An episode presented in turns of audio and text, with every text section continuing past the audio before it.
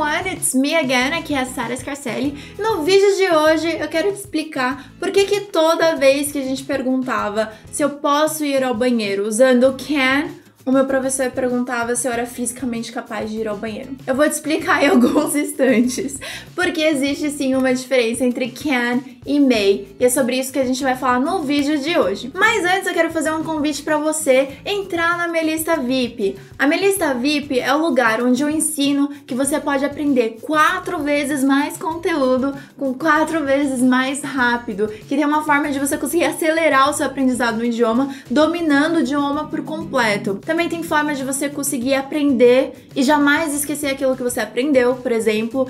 Isso daí é fantástico, os alunos adoram quando eu ensino esse daí. E também como melhorar sua pronúncia. Enfim, lá eu ensino bastante coisa. Então, se você quiser, você pode entrar na minha lista VIP. É só você clicar aqui em cima ou aqui embaixo. Eu ainda não sei onde que eu vou colocar, mas você pode clicar em algum lugar aqui, deixar o seu e-mail para mim, que eu mesmo vou mandar um e-mail para você. Daí, se acontecer de é, eu fazer algum evento ao vivo ou fazer uma super aula, um mega evento, eu te chamo e aí quem sabe a gente não se encontra por lá.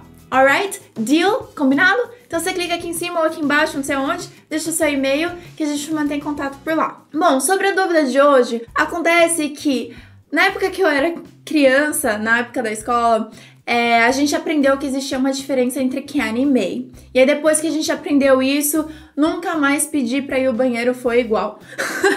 a gente tinha que usar a forma correta de usar o can e o may. O que acontecia? A gente costumava falar bastante o can, que nem acontece muito hoje. A maioria das pessoas usam o can para tudo. É todas as formas de poder usam can. Não acabam empregando a forma correta de usar o may. Existe uma diferença, ambos significam poder, mas o can significa a habilidade física de você fazer algo, de você poder fazer aquilo, e o may significa a permissão de poder fazer aquilo. Se você usar o can para todas as situações de poder, você não estará errado, você não terá errado, tá bom?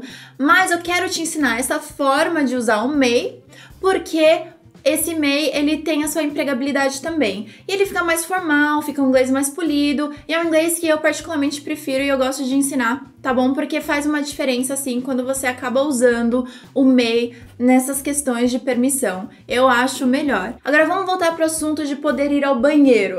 a gente concorda, que nem dizia os meus teachers, que Ir ao banheiro é uma habilidade física que a gente tinha, mas quando a gente pedia para eles para poder ir ao banheiro, a gente estava perguntando se a gente tinha permissão de ir. Viu a diferença? Então, a forma correta de fazer essa pergunta é: May I go to the bathroom? O can seria usado para se você pode fisicamente fazer alguma coisa. Então vamos usar o exemplo de jogar uma bola. Can you throw the ball? Você pode jogar a bola? Can you throw the ball? Você tem habilidade física de fazer isso?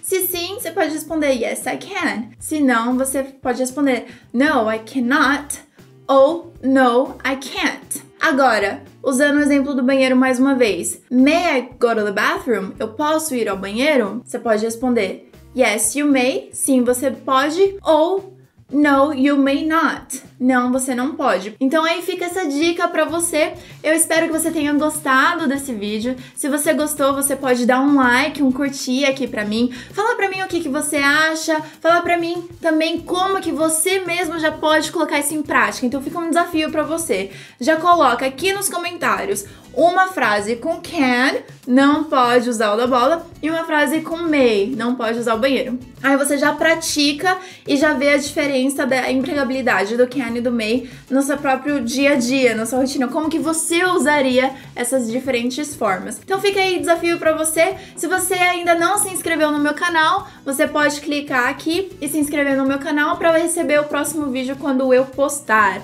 Alright? Então, I'll see you on the next video, guys. Eu te vejo no próximo vídeo. Goodbye, everyone!